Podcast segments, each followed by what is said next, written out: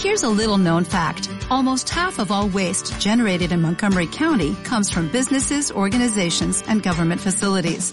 Reducing the amount of waste in your workplace will have a positive impact on our environment. It can also save you money on your disposal costs. Reducing waste and recycling at your business is easy to do and is the law in Montgomery County. Make it your business to recycle right. Learn more at montgomerycountymd.gov slash recycle right or call 311.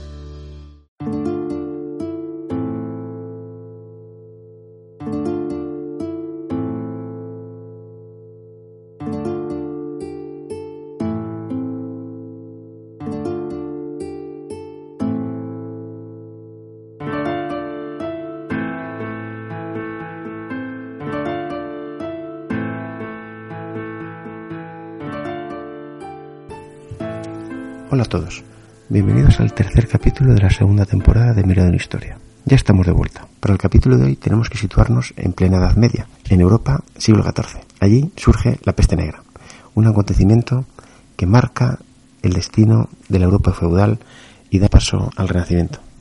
Así que nada, vamos a empezar con el capítulo, pero no sin antes recordar los medios de contacto. Tenemos presencia en las redes sociales, tanto en Facebook como en Twitter, en Facebook en el perfil Meridiano Historia y en Twitter en la cuenta arroba Meridiano Asimismo tenemos un correo electrónico donde nos podéis escribir y mandarnos cualquier sugerencia o comentario que es meridianohistoria.gmail.com Asimismo, os quiero recordar que hemos habilitado las donaciones en iVoox y si deseáis hacer alguna donación de la cantidad que sea, pues será bienvenida. Pues nada, chicos, vamos a empezar con el capítulo de... Bueno, pues ya estamos aquí para hablar de este tema tan apasionante como es la peste negra en Europa en el siglo XIV, una peste que asoló el viejo continente y que trajo bastantes consecuencias. Y para hablar de ello tenemos con nosotros hoy a Alex Salman. ¿Qué tal, Alejandro? Hola, Alberto. Buenas noches una vez más. Efectivamente, como dices, hoy nos toca hablar de un tema mortífero, un tema trágico como es la peste negra, pero que también dejó huella en la historia y vamos a profundizar en él. Y también tenemos a Juan Andrés. ¿Qué tal, Juanma? Hola, Alberto. ¿Cuánto tiempo? Pues sí, eh, ¿todo bien? Aquí de, nuevo, sí, todo bien, todo bien. Genial, pues nada, vamos a hablar entre los tres, vamos a dar unas pinceladas de cómo fue la peste negra y, bueno, y los terribles acontecimientos que, que trajo. Así que, bueno, si queréis empezamos hablando de la situación en Europa en el siglo XIV un poco de quizás había sobrepoblación, ¿no? Eh, fue un golpe demográfico muy fuerte, pero bueno, eh, Alex, ¿te parece empezar? Perfecto, sí. Antes de comenzar, si os parece, con la situación de Europa en el siglo XIV, bueno, comentar a modo de preámbulo, a modo de cartelera, que bueno, aunque la peste negra fue un suceso trágico para la Europa del siglo XIV, por la gran mortandad que causó en la población sin distinguir sexo y edad, sí que va a tener aspectos positivos ya que, como vamos a ver, hizo que la gente, digamos que a partir de ese momento, cuidara mucho más su salubridad, así como los comportamientos morales, volviendo a tener respeto por las fuerzas divinas y creando una mayor conciencia colectiva. Por tanto, de un suceso trágico, de un suceso oscuro, siempre se sacan consecuencias y, bueno, siempre se, se sacan beneficios de cara al futuro.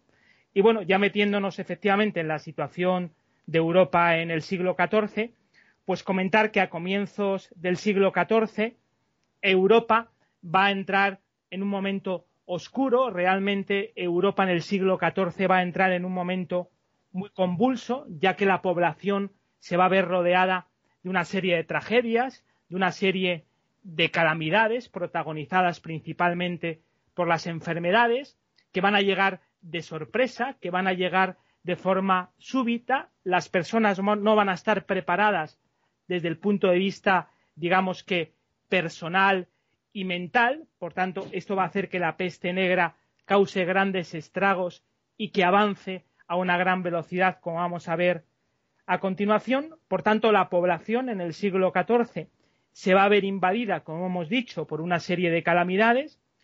Esto va a hacer que se empiece a cuestionar el rol de la Iglesia y el papel de los monarcas. En cuanto al rol de la Iglesia, nos referimos a que la población no va a comprender cómo las autoridades eclesiásticas y cómo la divinidad misma no puede solucionar esta gran tragedia que es la peste negra, ya que la población había dedicado la mayor parte de su vida o toda su vida a las oraciones, a la fe, a la profunda religiosidad y no comprendían cómo permitía que la peste acabase con las vidas humanas, y en cuanto al papel de los monarcas, porque la población no va a ver en los monarcas la suficiente fuerza política y la suficiente fuerza moral para solucionar los problemas que rodeaban a las personas, ya que van a ver a los monarcas mucho más preocupados por sus conquistas, por sus guerras y por sus riquezas palaciegas. Entonces va a ser un momento crítico para el continente europeo, donde la población se va a ver completamente desorientada desde todos los puntos de vista.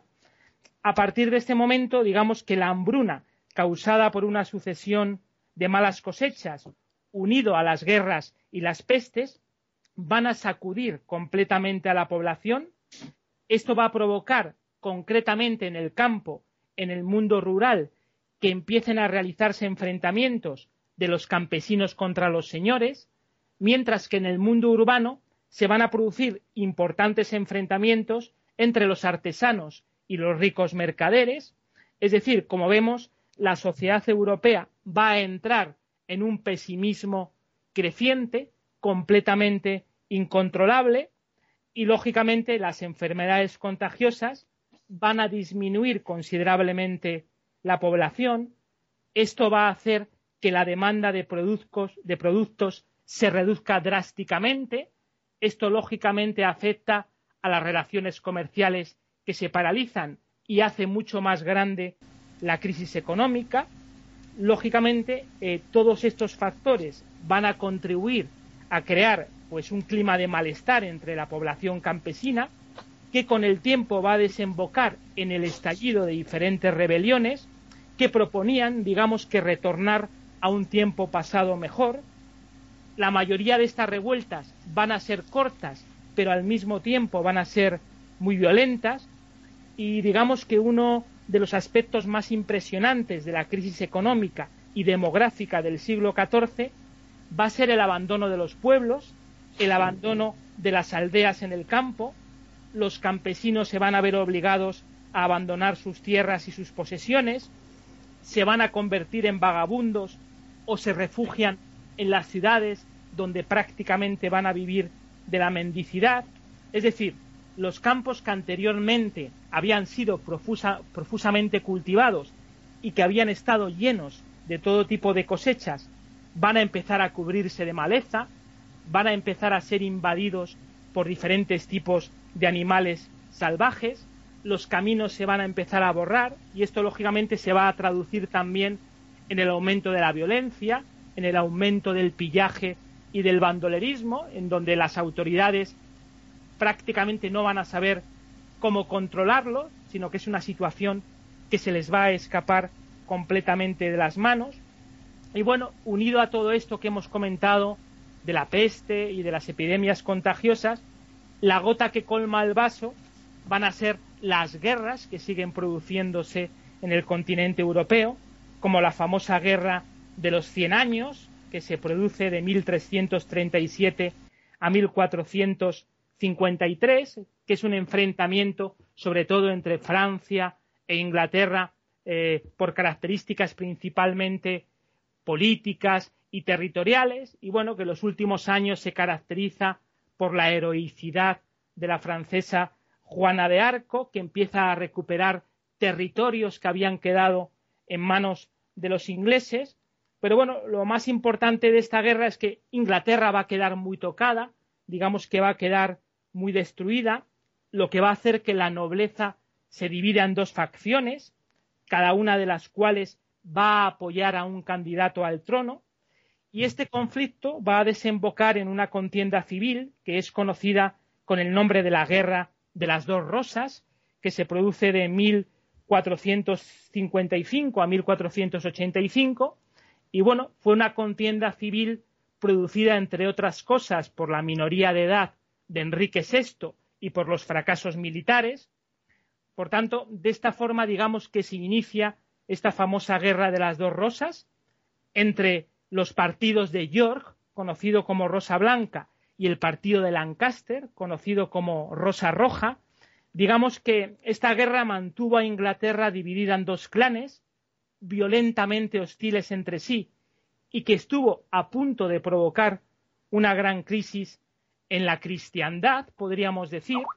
Y bueno, en relación a este conflicto, a esta guerra de las dos rosas, digamos que se va a avecinar el fin del conflicto con el nuevo rey, con Enrique VII, que va a contraer enlace con Isabel de York, hija de Eduardo IV, eh, reuniéndose por fin las dos casas en pugna y surgiendo el nuevo emblema como síntesis de las dos rosas, es decir, la llamada Rosa Tudor. Y bueno, esta guerra también eh, dio término al feudalismo inglés, quedando la aristocracia sumida en la ruina para así poder iniciarse el periodo renacentista.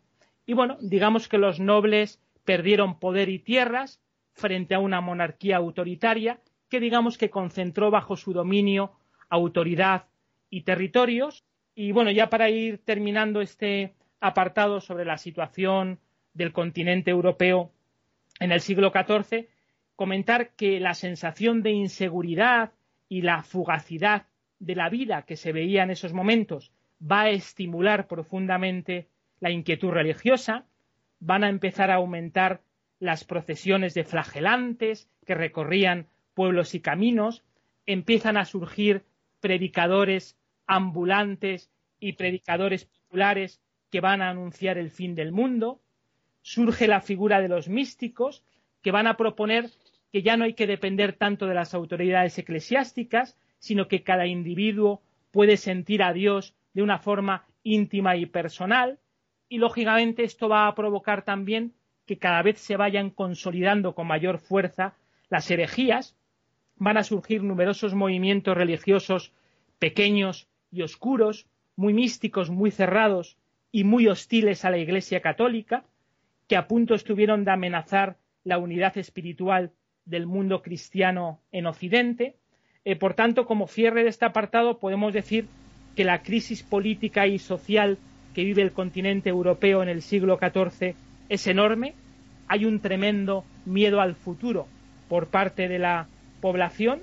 Hay una gran impotencia porque no ven la salida, no ven la luz al final del túnel y este es el panorama que vamos a desarrollar en los siguientes apartados a continuación. Sí, yo quería añadir eh, un, aspecto también importante, ¿no? que se suma a todas estas eh, condiciones adversas en, esta, en esta época. Eh, en el siglo XIII da, comienzo, dio comienzo, vamos, a lo que más tarde se llamaría la, la pequeña era glaciar, que era una ola de frío que arrasó, eh, que arrasó el continente europeo desde mediados del siglo XIII y duró aproximadamente hasta el siglo XVII. Y en el siglo XIV se, dejó sentir bastante ¿no? Eh, esta ola de frío eh, en Europa lo que trajo consigo pues varias consecuencias. Primero, pues un cambio de los hábitos alimenticios, un empobrecimiento también de los campos de cultivo que también propiciaron eh, hambrunas y, unas condiciones de vida bastante precarias y duras para, la población, en concreto para la población más castigada, que es la, el campesinado y, el burgo en general. Mm. Y eso, todos los aspectos que, vinieron a, empobrecer un poco a, las clases, a las clases bajas, que luego fueron las más afectadas por la, por la epidemia de la peste. Y es cierto que, la peste, la enfermedad de la peste, tiene más incidencia en zonas eh, cálidas, ¿no? Eh, sobre todo en el caso de la peste, la peste mm, bubónica, pero en cambio, en, el caso de la peste neumónica, que yo luego hablaremos un poco de, los tres tipos de peste, de, variantes de peste que, aparecieron en Europa en el siglo XIV, pero en el caso de la peste neumónica, digo, es eh, justamente en las zonas más frías y en las, en las condiciones climáticas más, más, más frías, cuando tiene más incidencia, porque es una enfermedad cardio, cardiorrespiratoria, vamos, una enfermedad pulmonar.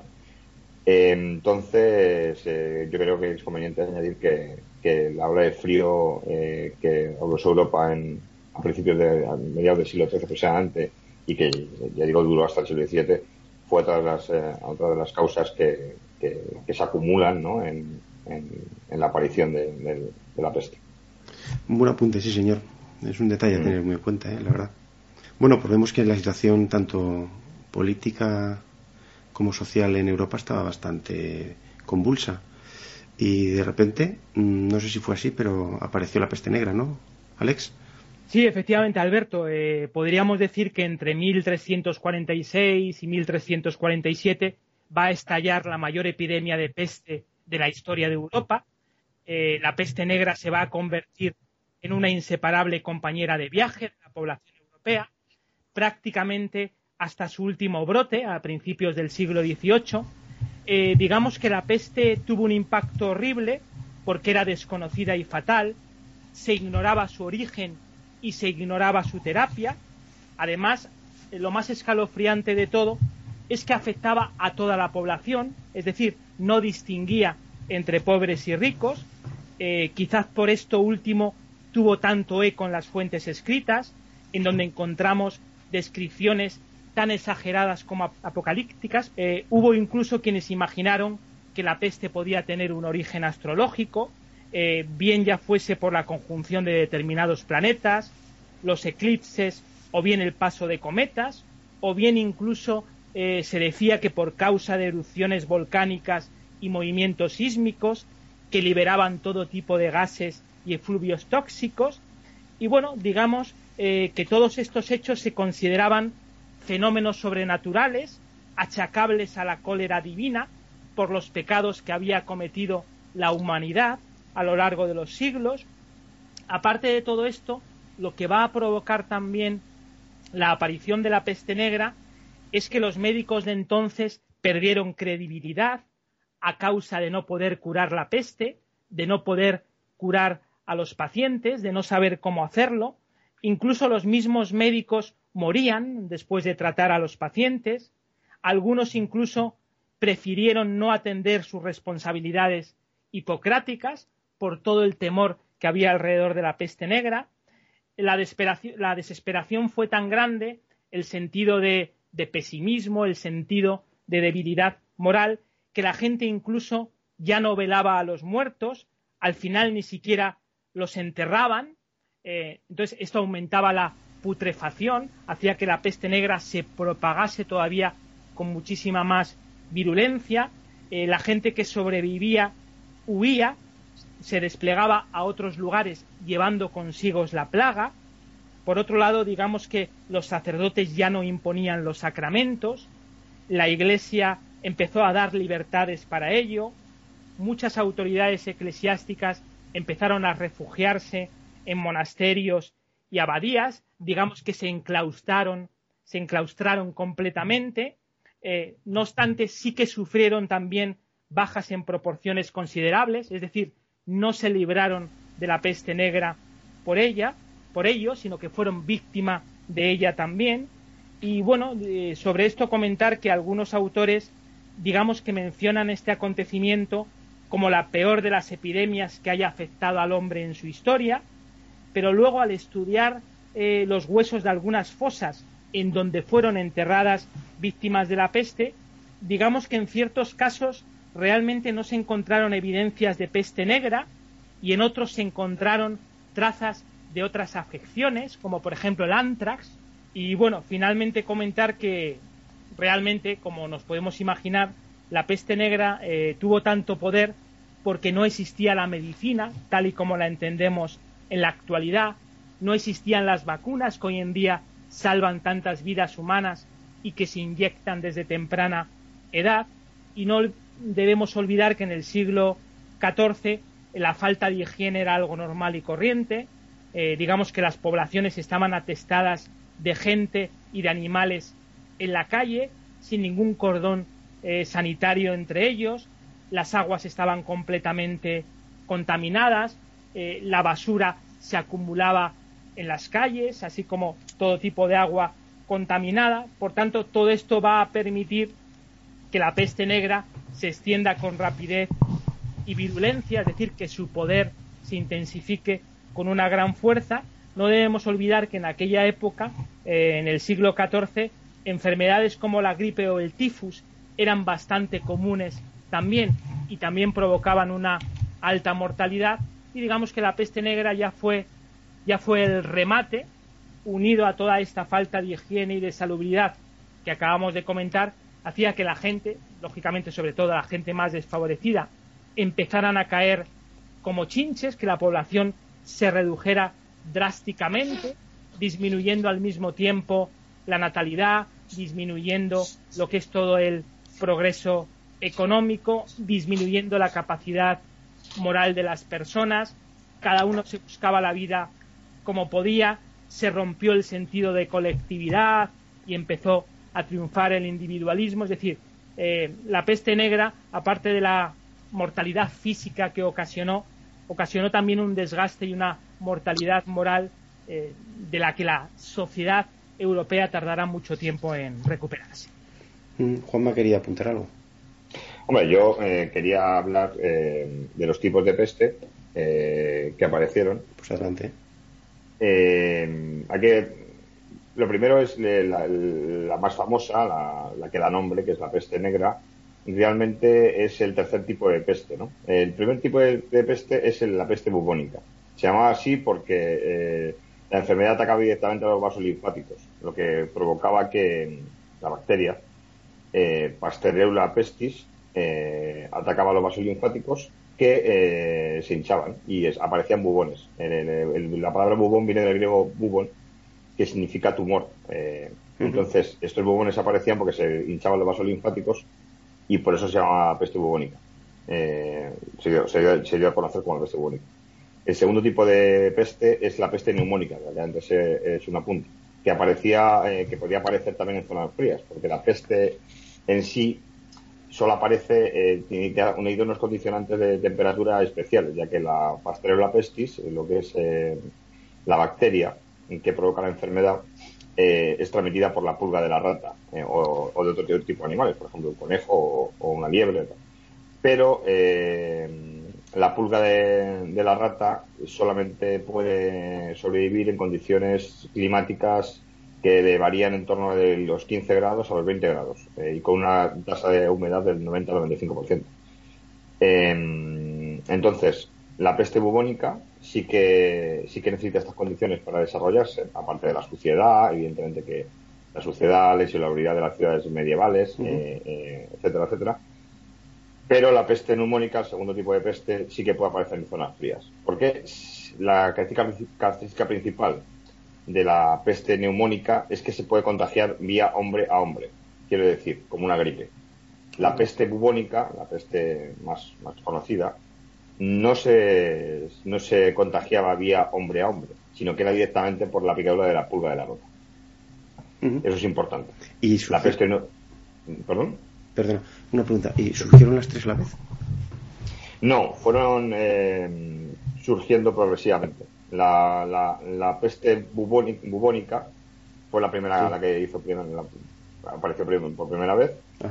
Y después se desarrollaron tanto la peste neumónica, que es esa variante pulmonar, eh, y luego una tercera, un tercer tipo de peste que es eh, eh, la peste septicémica, que de ahí viene el nombre de peste negra, porque la peste, la peste septicémica lo que hace es crear manchas negras en la piel debido a que se crean, es una infección de la sangre, digamos.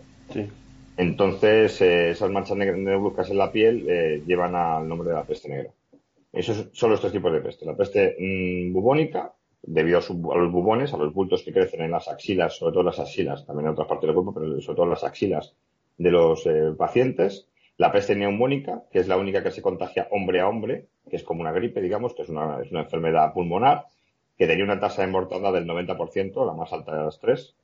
Y luego la peste septicémica, que era una infección de la sangre, realmente, ¿no? Eh, que lo que es la bacteria la pestis o Yerminia pestis, como gustéis llamar, eh, provocaba en la sangre.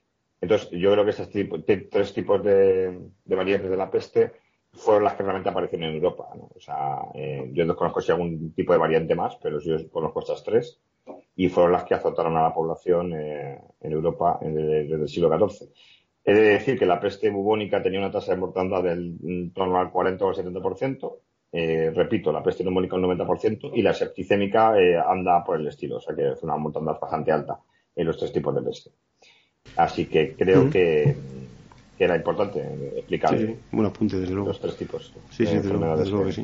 Mm. Vale, pues nada, eh, vemos que la aparición de la peste negra, bueno, la peste en general, fue un cataclismo para Europa en ese momento, ¿no? Em, Alex, ¿cuáles fueron las causas y cómo se propagó?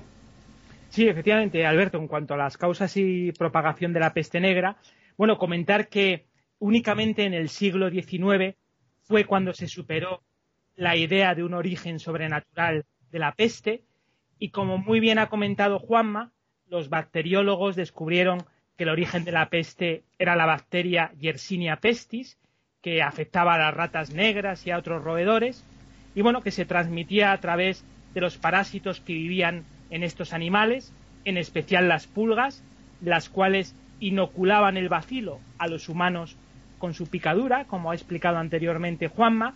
Y bueno, a partir de este momento podemos decir que el contagio era fácil porque ratas y humanos estaban presentes en graneros, molinos y casas, circulaban por los mismos caminos y se trasladaban con los mismos medios, como por ejemplo los barcos. No olvidemos que los barcos fueron claves para la propagación de la peste negra por diferentes rincones del continente europeo debido a las transacciones comerciales que tenían que hacerse de una forma frecuente. Y bueno, como ha comentado también Juanma, es una enfermedad que se manifestaba en las ingles, axilas o cuello, con la inflamación de alguno de los nódulos del sistema linfático, acompañada de supuraciones y fiebres altas, que provocaban los enfermos escalofríos, rampas y delirio, es decir, el ganglio linfático inflamado recibía el nombre de bubón, de donde proviene posteriormente el término de peste bubónica, y bueno, podemos comentar que la peste negra de mediados del siglo XIV se va a extender rápidamente por las regiones de la cuenca mediterránea y el resto de Europa en pocos años.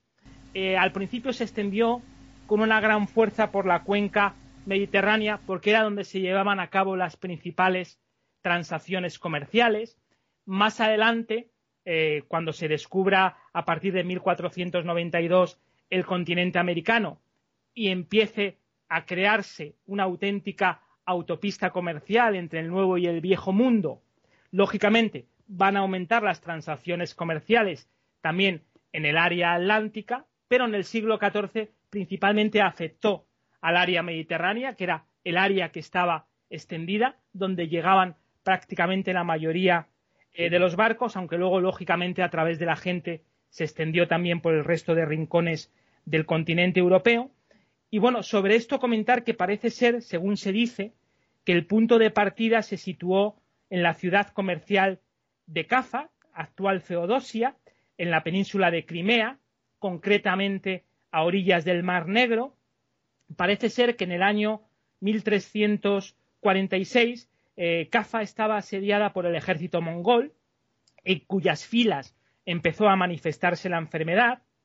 Se dijo que fueron los mongoles quienes extendieron el contagio a los sitiados, arrojando sus muertos mediante catapultas al interior de los muros, aunque es más probable que la bacteria penetrara a través de ratas infectadas con las pulgas a cuestas, pero bueno, es un dato importante que tenemos que señalar. Y bueno, eh, sobre este tema de las causas y propagación de la peste negra, una de las grandes cuestiones que se plantean es la velocidad de propagación de la peste negra.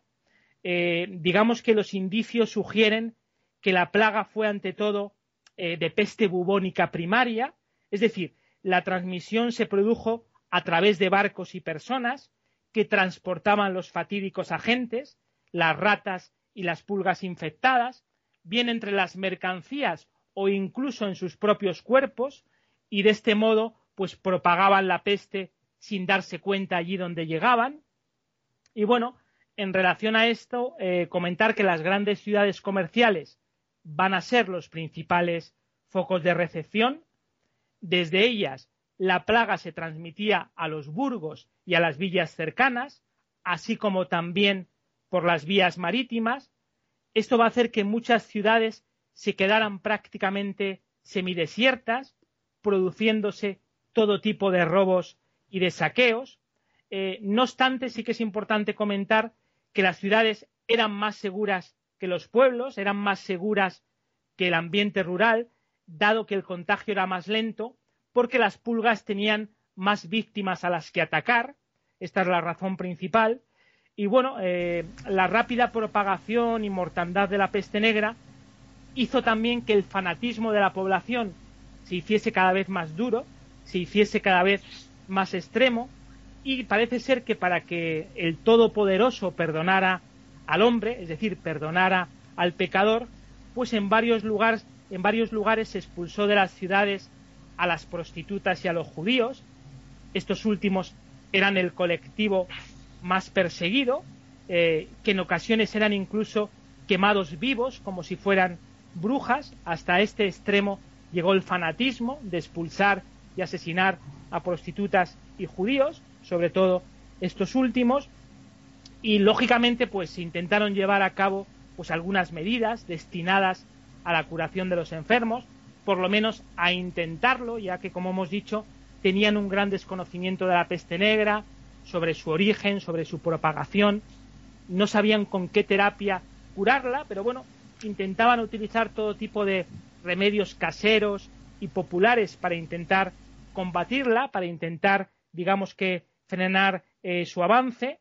Y bueno, pues, por ejemplo, entre algunas medidas curiosas para intentar lograr la curación de los enfermos, se recetaban, por ejemplo, pócimas que contenían especias raras, así como polvo de esmeraldas o perlas. Luego, a nivel popular también, un hecho curioso es que se aconsejaba a diestro y siniestro, bueno, pues desde lavarse la boca y nariz con vinagre y agua de rosas hasta frecuentar las letrinas, bueno, pues siguiendo la teoría de que los malos olores eran eficaces contra la peste, o por lo menos eso pensaban. Y bueno, eh, había una cura tradicional, por ejemplo, para alejar la mala suerte y para alejar las enfermedades, que consistía en colgar una herradura sobre la puerta. Esta cura incluso o esta tradición se va a mantener hasta el siglo XIX. Por ejemplo, el proceso que habremos oído hablar también es el de la sangría, es decir, el de cortar las venas, que era una de las prácticas más comunes, en donde los médicos pensaban que, digamos que si cortaban las venas cerca del área infectada, la enfermedad empezaría a salir por los cortes, lo que hacía que practicasen este proceso de una forma regular. Lógicamente, al hacer estas sangrías, la población que estaba infectada, las personas, se debilitaba muchísimo más con la pérdida de sangre y morían completamente. Por tanto, en este caso el remedio incluso era peor que la, que la propia enfermedad. El ajo, por ejemplo, también se utilizaba para curar muchos males. Parecía ser útil contra la peste negra, según se comentaba en aquella época. Y bueno, entre otros remedios podemos destacar, por ejemplo, comer mucha verdura, hacer ejercicio físico, ventilar mucho las casas eh, y la recomendación, por ejemplo, de no yacer sobre hembra, es decir, de no practicar ningún tipo de relación sexual. Sobre este hecho, incluso podemos comentar que parece ser que incluso en algunas aldeas en aquella época, pues eh, se veía a sus habitantes danzando y cantando continuamente al son de flautas y de tambores, y que parece ser que cuando se les preguntaba por qué lo hacían en este ambiente tan triste, en este ambiente tan alto de, mortalidad, parece ser que ellos respondían que confiaban en mantenerse inmunes a la peste mediante la alegría que demostraban con el baile. Bueno, era una forma de expulsar optimismo, de expulsar positivismo para intentar superar este ambiente trágico que les tocó vivir a la población del siglo XIV. Y bueno, comentar también para ir cerrando este capítulo sobre causas y, propagación de la peste negra, así como posibles curaciones, que con la intención de evitar la dispersión eh, de la pandemia, pues bueno, los cadáveres eran sacados con carretillas fuera de las ciudades, donde luego se introducían en grandes fosas para ser quemados posteriormente. ¿Qué ocurría con esto? Que luego permanecían mucho tiempo en las fosas a la espera de ser quemados, a la espera de ser calcinados. Esto era debido a la falta de enterradores que había. Entonces la putrefacción va a contribuir a propagar todavía mucho más el mal. Por tanto, como vemos, nos encontramos con un panorama desalentador, donde la población intenta eh, buscar todo tipo de pócimas, todo tipo de secretos para intentar salvar su vida y salvar la vida de, sus hijos. Es decir, nos encontramos en un ambiente, en una situación en donde la gente va a estar expuesta a los, a los caprichos del azar y a los caprichos del destino. Ahora en el siguiente capítulo veremos esa gran mortandad que causó la peste negra y cómo tuvo que reaccionar la población para volver a tener un futuro por delante. Perfecto. Pues nada, eh, Juanma, querías añadir algo, ¿verdad? Pues quería añadir un par de, un par de, comentarios, sí.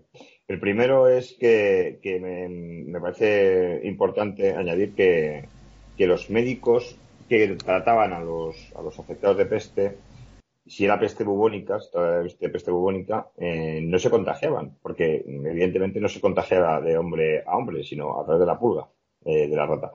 Entonces esto era una cosa que llamaba mucho, eso la atención a los médicos medievales, que es que eh, cuando trataban a los enfermos ellos no se contagiaban. Excepto en lo que contaba antes del segundo tipo de peste, que es la peste neumónica, que sí que se contagiaba como una, una, gripe, como una enfermedad contagiosa por el aire, digamos.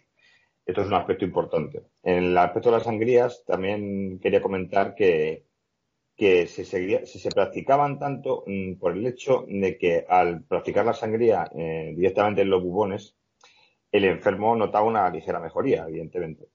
Porque la pérdida de sangre lo que, eh, lo que hace es adormecer al, paciente y, en ese momento eh, se encuentra mm, mm, durante unos, unas horas quizá se encuentra un poco mejor, ¿no? Entonces esa, esa, aparente mejoría, que no, era otra cosa que un, simplemente un bienestar pasajero, eh, justificaba un poco que se sigan practicando las sangrías, a, pesar de que luego eh, conducirán a la muerte por el debilitamiento del paciente o por eh, la, ruptura de los vasos linfáticos, que también era importante, eh, que es importante decirlo.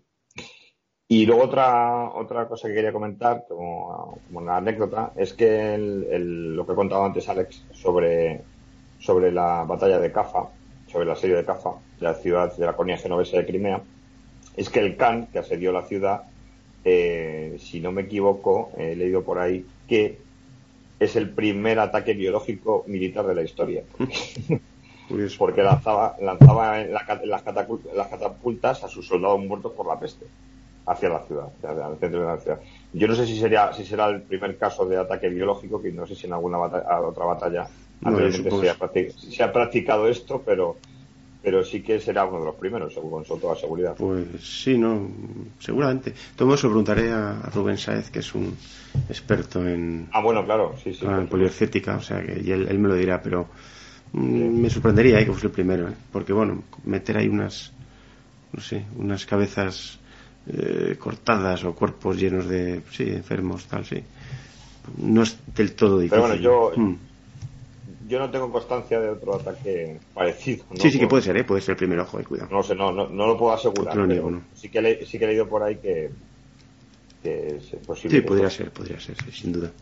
Pues bueno. puedo asegurar, bueno, pues visto este panorama tan apocalíptico que deja la peste, mm, claro, esto trajo unas causas de, de mortandad mm, altísimas, ¿verdad? Sí, así es, Alberto. Llegamos a, al punto crítico, el de la mortandad, la alta tasa de mortalidad que provocó la peste negra en la Europa del siglo XIV, una alta mortalidad que va a llegar como un verdadero tsunami, que va a dejar la población bajo mínimos en algunos eh, lugares y que va a ser un momento de no retorno en donde la población europea solamente tenía una opción y era seguir hacia adelante. El pasado ya no existía, había que intentar volver a reconstruir, intentar salir adelante y seguir luchando por buscar pues métodos, por buscar sistemas que debilitaran el avance de la peste negra. Eh, bueno, por tanto, comentar que, bueno, como hemos dicho anteriormente, esta peste negra que se originó en Asia va a llegar a Europa en torno al año 1347, convirtiéndose en uno de los brotes más mortales en la historia de la humanidad. Digamos que por 400 años la epidemia apareció y desapareció matando a millones de personas. eh, según, los según los investigadores, las repetidas epidemias de la peste negra eh, que llegó a Europa a mediados del siglo XIV, parece ser que incluso fueron causadas por otro roedor, el que se dice que se denominaba el gerbilino o gerbillo, proveniente de Asia. Eh, en cambio, se cree también que las condiciones específicas del clima en Asia podría haber causado también el aumento de la población de estos gerbillos, transmisores de esta enfermedad, y que eso más tarde, pues digamos que desencadenó las epidemias en Europa. Bueno, es una teoría que todavía yo creo que habría que comprobar más profundamente, pero que tiene una lógica bastante eh, objetiva. Y bueno, pues la peste negra eh, es el nombre dado por los historiadores a la peor epidemia sufrida por Europa en toda su historia, como acabamos de comentar, que se desplazó lenta pero incesantemente desde el sudeste al noroeste concretamente y a la península ibérica va a llegar concretamente en el año 1348 y bueno, eh, digamos en cuanto a la peste negra y toda la mortalidad que trajo de la mano, que tanto su progresión local como sus efectos realmente fueron muy irregulares y variables, ya que mientras algunas pequeñas localidades, digamos que quedaron prácticamente arrasadas, otras no sufrieron daño alguno, eh, dato curioso, y bueno, la elevada mortalidad puede explicarse también, digamos que por su novedad, eh, ya que atacaba a una población que no presentaba inmunidad clínica, lo que es muy importante.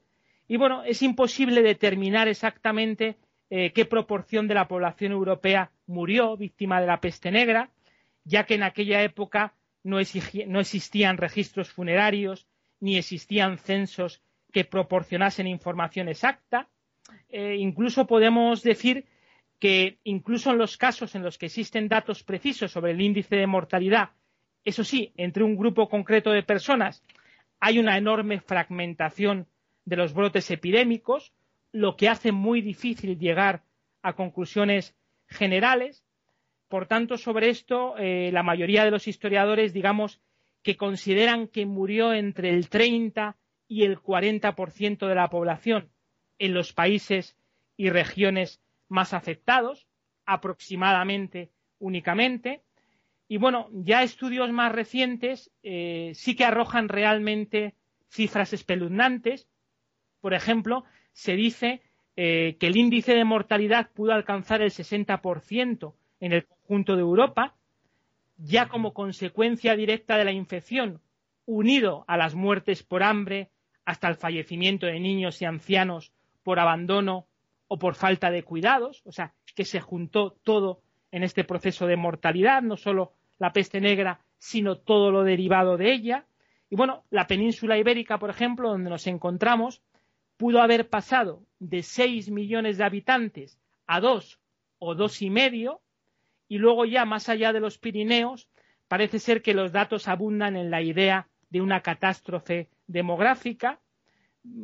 Por citar, por ejemplo, ejemplos un poquito más concretos, eh, por ejemplo, en la Toscana, eh, una región italiana que estaba caracterizada por su dinamismo económico, parece ser que llegó a perder entre el 50 y el 60% de la población, y luego Florencia vio como de sus 92 habitantes quedaban en poco más de 37.000, según nos cuentan muchos escritos históricos.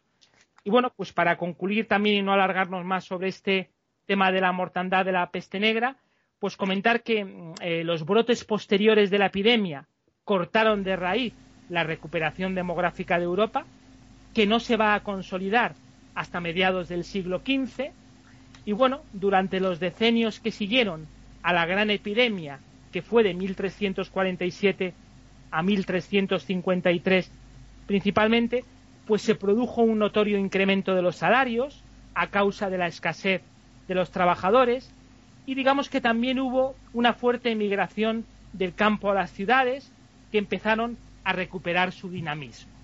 Esto es lo que podríamos así mm. comentar como datos así un poco claves o principales en cuanto a la mortalidad de la peste negra. Juanma, ¿quieres decir algo más? Sí, no, bueno, que es, cierto que, los historiadores eh, manejan varias cifras de, mortandad, ¿no? En principio se, la más extendida sería la pérdida de un quinto de la población en Europa.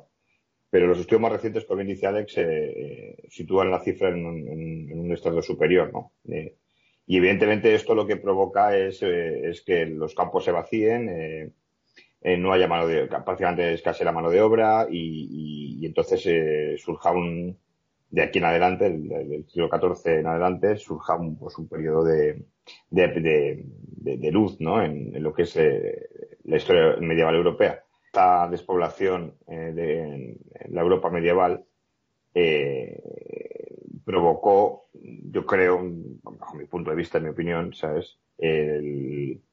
La conclusión final es el, renacimiento, ¿no? que es una cosa que es importante decirlo, ¿no? Que, que justamente esta, esta, esta eclosión de la enfermedad que provoca, provoca una despoblación, el, efecto que, que, conlleva es justamente un florecimiento económico que viene de una crisis eh, económica grave eh, del siglo XIII.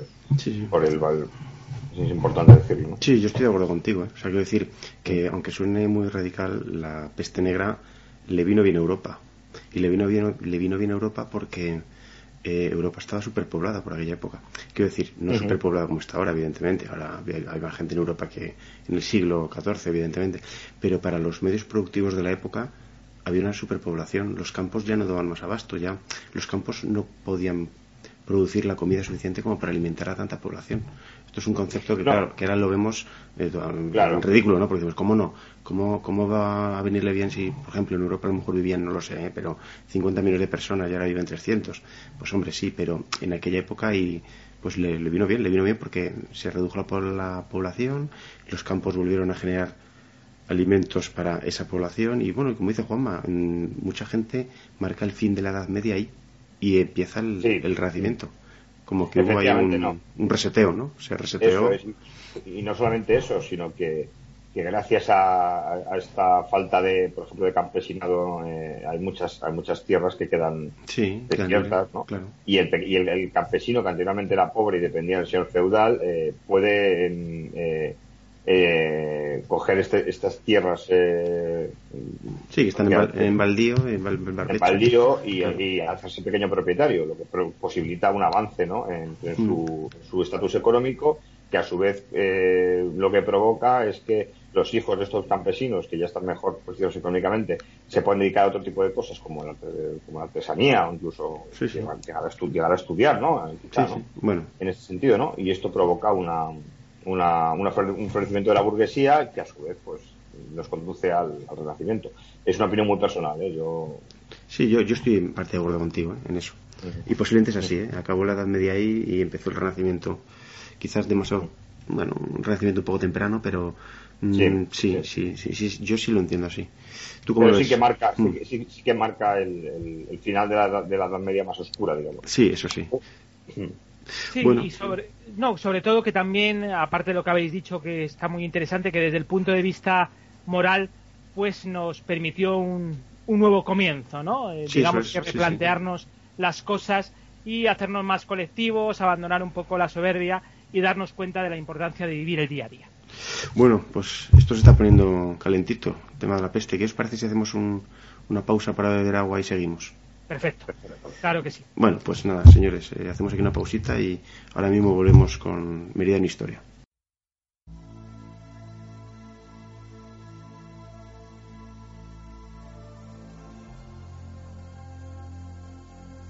Te han robado la historia, solo que tú no lo sabes. ¿Y si pudieras disfrutarla con amigos? Contar, charlar, discutir, reír. Descubrir la historia. La historia. La historia. Eso hacemos en nuestro podcast de historia. Eso hacemos en Histocast. Te invitamos a disfrutar tanto como nosotros. Escúchanos en iVoox, iTunes e histocast.com. Исток, исток. исток.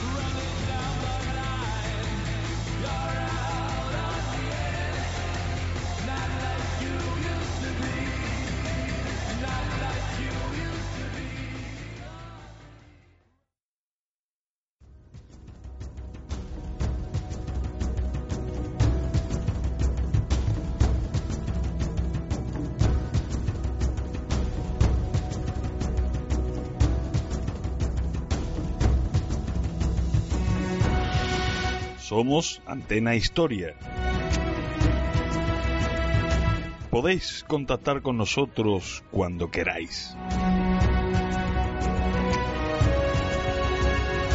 Nos tenéis en Twitter y Facebook, Google Plus o Pinterest. Y por supuesto en nuestro correo electrónico antenahistoria.gmail.com Acércate con nosotros y entretente con la historia.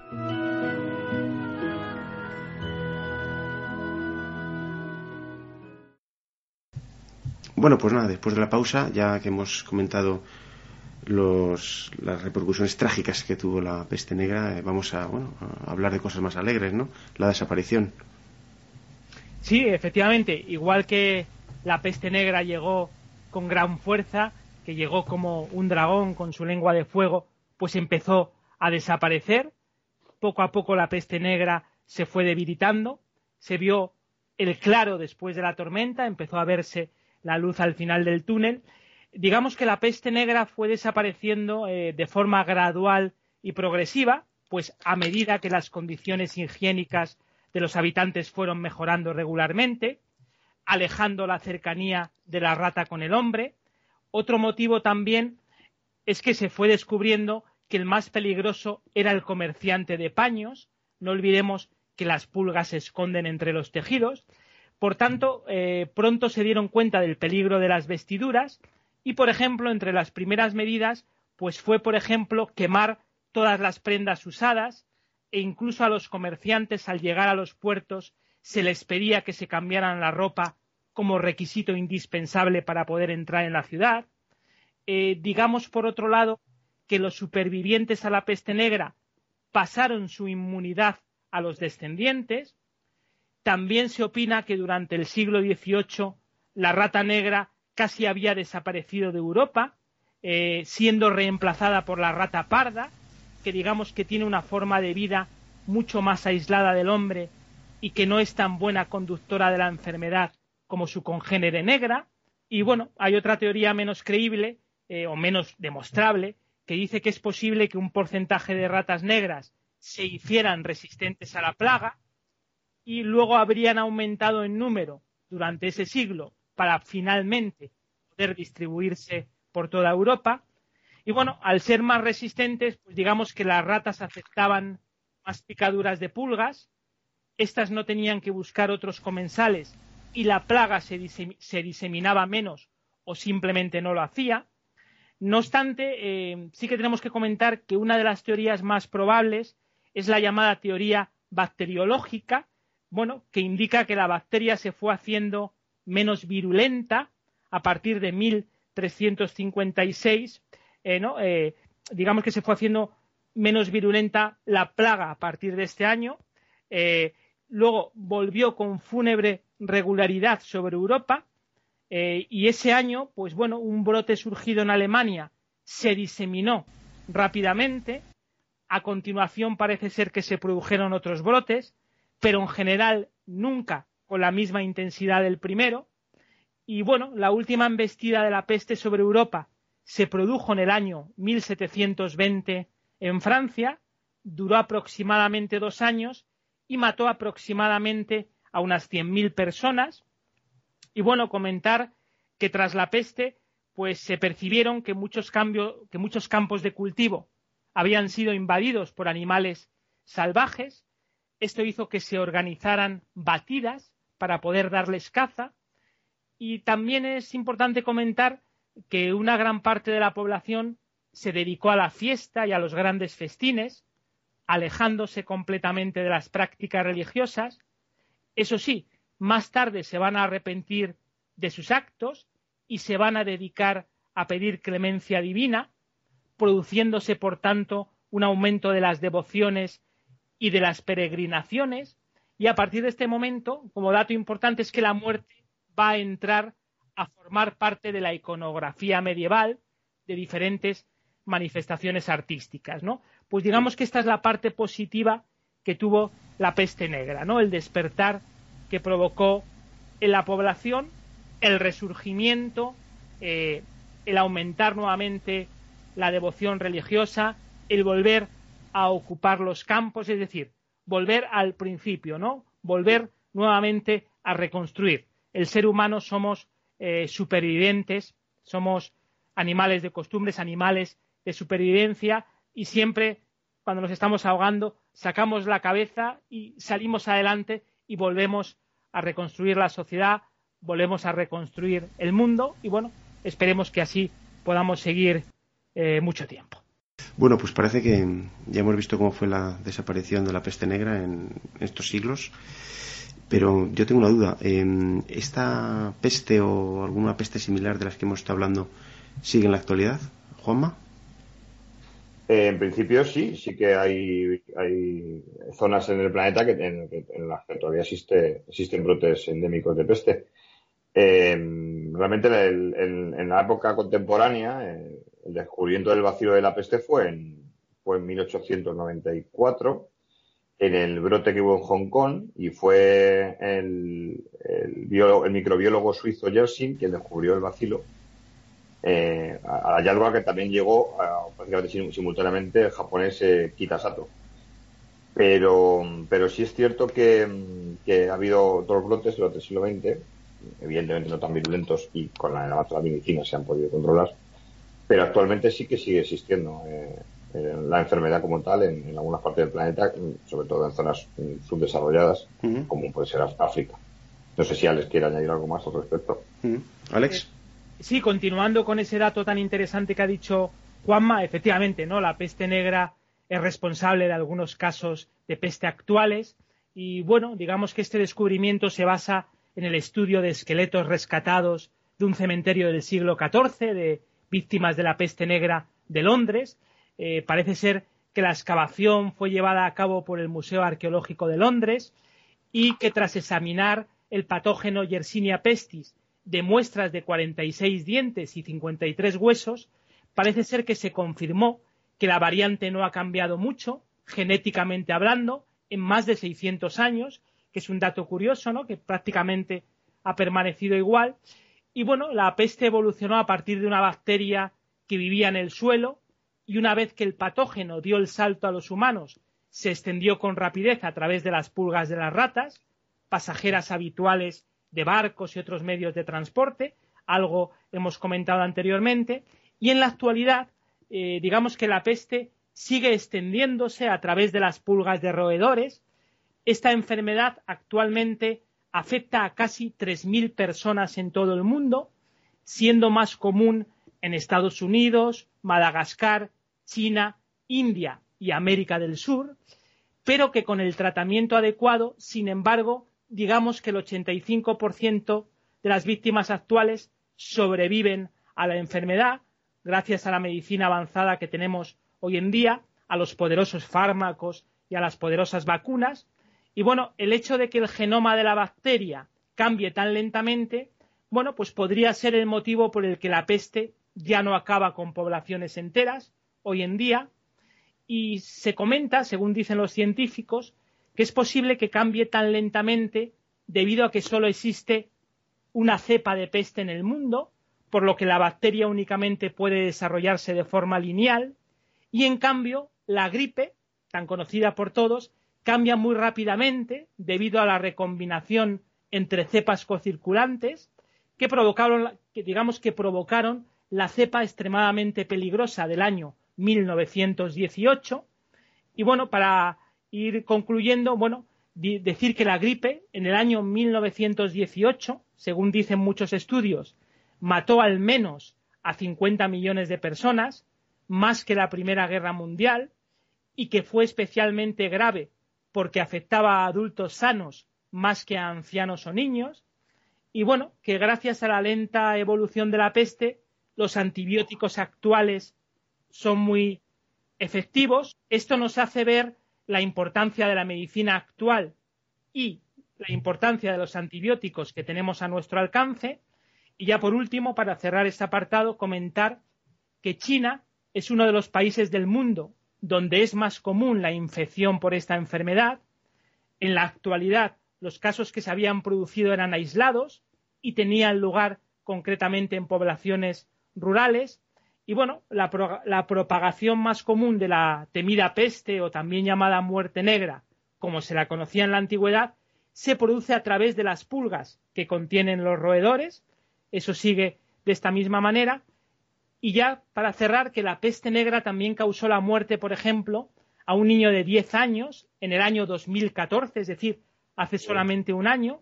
Fue concretamente en Bolivia, el municipio de Apolo, que está situado al norte de la ciudad de La Paz, en donde se produjeron estos hechos comentados. Y luego, digamos que tres casos más están siendo atendidos por las autoridades sanitarias de ese país por posible contagio y digamos que la infección en este caso fue también por la pulga de un roedor portador de la bacteria que picó a este pequeño de 10 años que hemos comentado y que se la contagió. Por tanto, hoy en día todavía existen ramalazos de la peste negra, lo que pasa que teniendo la medicación oportuna, estando en el contexto y lugar indicado, es fácil, es fácil de controlar, es fácil de remediar.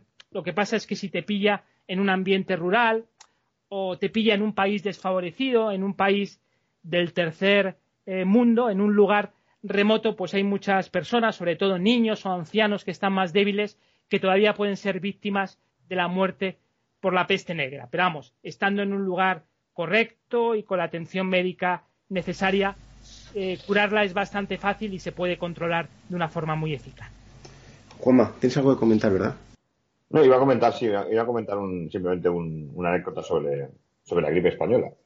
Eh, la gripe que asoló eh, Europa en 1918, que acabó casi con el 1% de la población mundial. O sea, se llama gripe española no porque surgiera en España, sino porque como España fue uno de los países neutrales en la Primera Guerra Mundial, fue el único país que no eh, censuró eh, la aparición en las noticias de la virulencia de la, de la pandemia y por eso se la llamó la gripe española, porque fue eh, en España sí que se publicitó en la prensa la aparición de, la enfermedad, cosa que no ocurría en los otros países que estaban en, guerra, porque temían que, que, que, si la población se enteraba, se enteraba de que la gripe era tan virulenta y causaba tantas muertes, pues iba a desmoralizar a las tropas y a la población y a la población de los países contendientes en la guerra. Curioso, curioso dato. Era una anécdota que quería contar sobre la gripe, la gripe de, 1918, que fue otra de las grandes pandemias que ha habido en la humanidad. Oye, pues nada, yo creo que podemos pasar ya a conclusiones, a pesar de que creo que las hemos dado, ¿no? Con, diciendo que finalizaba la Edad Media, empezaba el Renacimiento y bueno, pero no sé, quizás Alex puede aportar algo. Sí, como conclusiones únicamente, bueno, comentaros que, bueno, la peste negra, pues, como hemos visto, dejó en todos los territorios por donde se propagó unas huellas, profundis, unas huellas profundísimas, como no podía ser menos, pero bueno, su impacto se dejó sentir básicamente, como era lógico por los demás, en el terreno demográfico, ¿no? La gran disminución de la población fue lo más trágico, fue lo más aterrador, ya que fue testigo de un, busco, de un brusco incremento de la mortandad, los vivos apenas eran suficientes para enterrar a los muertos. Eh, sobre este hecho, para la conclusión, comentar que, por ejemplo, el cronista florentino Villani decía que los que habían sobrevivido a la peste negra, en lugar de ser mejores, en lugar de ser más humildes, virtuosos y católicos, pues llevaban una vida más escandalosa y más desordenada que antes, él decía que pecaban por glotonería, que solo buscaban los festines, las tabernas y las delicias en la comida, que se vestían de formas extrañas, inhabituales e incluso deshonestas. Comentar también en cuanto a las conclusiones, bueno, pues que Europa tardaría unos 150 años en recuperarse por completo de la plaga y su influencia sería innegable sobre las artes y, y la cultura, como nos podemos imaginar, pero bueno, como aspecto positivo, podemos indicar, bueno, que las pandemias infecciosas pueden ayudar a modificar la calidad de vida y la demografía, tanto a largo plazo como a corto plazo. Eh, una vez que los individuos tenían una mejor calidad de vida y consumían más proteína, más proteína animal, pues digamos que pudieron dejar de preocuparse por morir contagiados y comenzar a sacar a Europa de la Edad Media hacia el Renacimiento. Eh, digamos, por tanto, que la peste negra hizo como una especie de selección natural, eliminando a los más débiles y viejos, mientras que los supervivientes, pues bueno, heredaron un mundo mejor, un mundo con una nueva esperanza, digamos que un mundo con una mayor longevidad y mejor salud. Y ya como cierre, ya esto como una conclusión personal, bueno, solamente señalar que siempre que ocurren tragedias y enfermedades, pues bueno, el pueblo se sobresalta y pide rápidas soluciones y explicaciones a los gobernantes y clases pudientes, para así, de esta manera, poder abrazar la esperanza y la tranquilidad de almas. Y bueno, esto lo digo porque eh, por este motivo, siempre que ocurran, pues bueno, tragedias imprevistas, pues las personas que tienen el mando, pues deben demostrar la suficiente madurez, templanza y comprensión para poder tranquilizar al pueblo exaltado, poder ofrecerle soluciones y, y vías alternativas que tranquilicen los ánimos, ya que en estos tiempos actuales de desunión que vivimos, pues bueno, es muy importante, yo creo, saber que estamos bien dirigidos, ya que un paso en falso o bien no demostrar la suficiente humanidad, pues puede dar lugar a nuevas épocas y situaciones históricas que no siempre pueden ser positivas. Por tanto, los gobernantes, todas aquellas personas que nos gobiernan, que dirigen nuestros estados, deben demostrar que están capacitados para dar una vía de escape, para dar una nueva solución a la población cuando ocurran cualquier tipo de problemas, ¿no? De esta forma es una sociedad plenamente estructurada y plenamente confiada en el futuro. Perfecto. Bueno, pues nada, ¿quieres añadir algo, Juanma?